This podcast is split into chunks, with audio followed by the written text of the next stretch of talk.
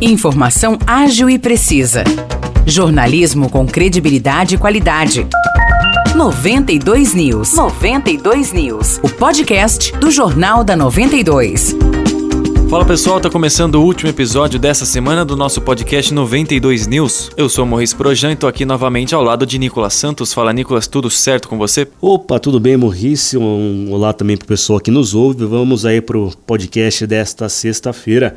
A gente fala primeiro que foi adiado o julgamento de uma suposta fraude em licitação envolvendo a contratação de um escritório de advocacia feita pelo Centro Universitário Unify. Esse caso aconteceu lá em 2014 e envolveu o ex-reitor da instituição, Francisco Artem, o ex-prefeito de São João, Nelson Nicolau, o filho dele, Gustavo Nicolau, e a ex-assessora jurídica da prefeitura, Ellen Padial Baxtron Falavinha. Pois é, Nicolas, essa audiência estava marcada para ontem, mas foi adiada porque ainda não houve definição sobre em qual esfera o caso deve ser julgado. A indefinição gira em torno sobre de onde veio a verba para o pagamento do escritório. Se houve recurso federal envolvido, o julgamento deve ser feito na esfera federal. Se esse não for o caso, deve ser feito na Justiça Estadual. Os responsáveis pelo caso aguardam as informações sobre o pagamento e ainda não há uma nova data marcada. E hoje, sexta-feira, dia 24 de novembro, é dia de Black Friday e as vendas desse ano devem bater um novo recorde no Brasil. A possibilidade foi apontada pela Confederação Nacional do Comércio. O órgão fala em um avanço de 4,3% na comparação com o ano passado,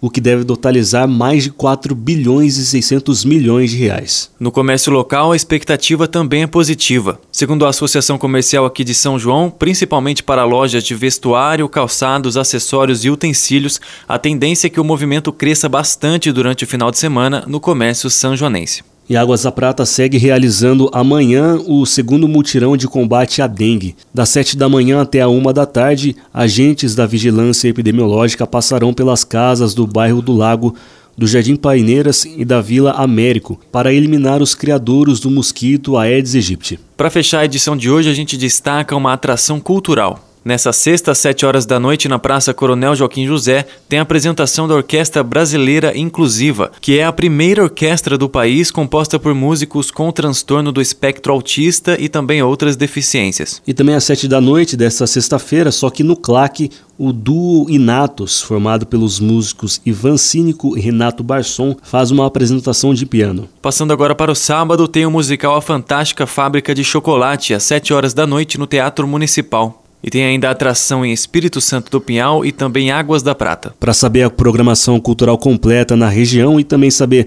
mais detalhes das notícias deste podcast, é só conferir nosso jornal na íntegra, que está lá no nosso Facebook 92FM São João. Um excelente final de semana a você que nos ouve e até o próximo episódio. Valeu, Morrice. Eu que agradeço, Nicolas. Tamo junto. Um bom final de semana a todos e até a próxima. Para mais notícias de São João da Boa Vista e região, acesse 92fm São João.com.br ou siga 92fm São João nas redes sociais. 92